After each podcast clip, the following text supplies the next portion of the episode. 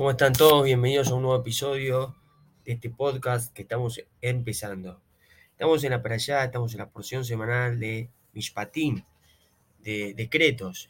Y empieza diciendo la para allá, vele Mishpatim, y estos son los decretos que yo pongo delante de ustedes. Y pregunta, ¿qué significa delante de ustedes? Si hay tres opiniones, dice el significa que cuando tengas un problema vayas a los tribunales judíos y, los puedas, y puedas resolver el problema y no los tribunales normales. El, segundo punto es que sea como sencillo. O sea, que hay que, que, hay que explicar, como que sea simple, todo lo que uno aprende de... O sea, que sea simple, delante de la persona, cuando yo las cosas te las doy servidas, delante tuyas. El Ifneem viene de la raíz, la tercera opinión, el primiuto, tipo para tu interior, para tu parte más profunda. Y con respecto a lo que son eh, las cosas así judías, las mitzvot, los preceptos, hay tres tipos de mitzvot, hay tres tipos de, formas y tres tipos de preceptos. El primer precepto es el tipo que se llama huk, hok, hukim, que ¿qué es eso? Son cosas que uno no las entiende, por ejemplo, comer comida kosher, que uno no puede entender por qué es, uno no sabe por qué es, no hay una explicación para eso, sin embargo uno lo hace, lo hace así porque así pidió Dios, no, nunca lo va a poder entender y nunca lo va a poder eh, nunca lo va a poder, como decir, mantener el motivo de por qué. Son cosas que no tienen explicación y que uno lo hace nada más porque, porque Dios lo dice. Después está el otro que son los edut. Edut son los testimonios. Son aquellas cosas que nosotros la, entendemos, pero si la Torah, si Dios nos, no nos hubiera dado la Torah en el monte Sinaí, nosotros no la hubiéramos hecho. Por ejemplo, ¿cuál es? Por ejemplo, el tema del Shabbat, que el sábado hay que descansar. Eso lo hubiéramos o sea, no lo hubiéramos hecho si la Torah no hubiera sido entregada, pero entendemos que un día a la semana tenemos que descansar, porque Dios descansó. Ese es el segundo tipo de preceptos. Después está el tercer tipo de preceptos que se llama Mishpatim, que son aquellos que nosotros hubiéramos, lo hubiéramos cumplido, lo hubiéramos cumplido sin que Dios nos hubiera entregado la Torah como está traído, que hubiéramos aprendido de gato, el recato, y hubiéramos aprendido de la hormiga no robar, era obvio, para que una sociedad se pueda mantener, para que una sociedad pueda existir, es obvio y se sabe que son necesarios cumplir ese tipo de decretos, no matar, no robar, es obvio que la persona lo tiene que hacer.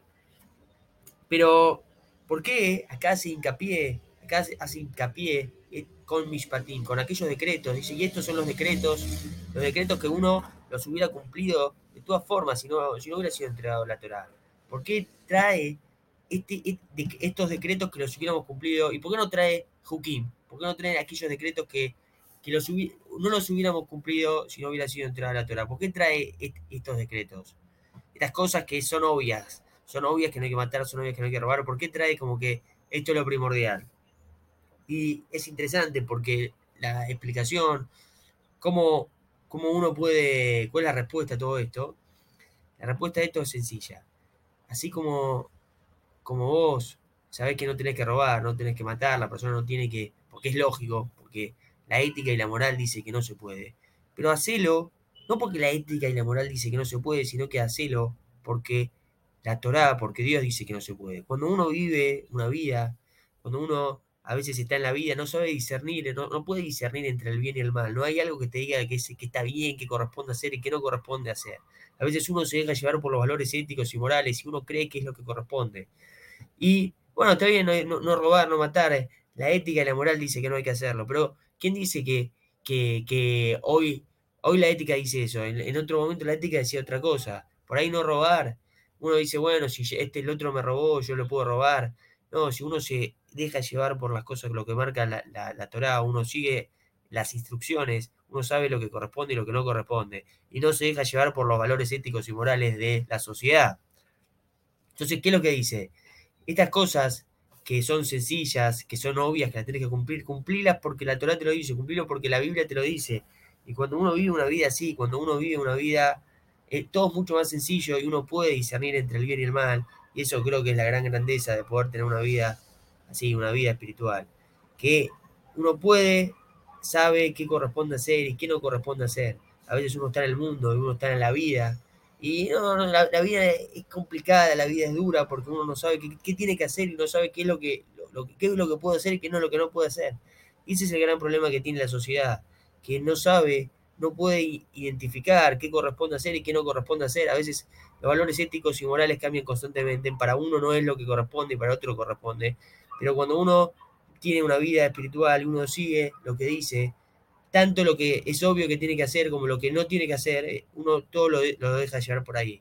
Así que que podamos, que podamos llevar en nuestro interior, que podamos verdaderamente sentir esto, que podamos sentir esto en nuestras vidas y que lo llevemos en nuestro interior, que estas cosas que son sencillas, lo hagamos porque, porque lo dice la Torah y porque así dice la palabra de Dios. Así que espero les haya gustado este podcast, la verdad que estoy empezando y nada, abrazo grande, gracias a todos.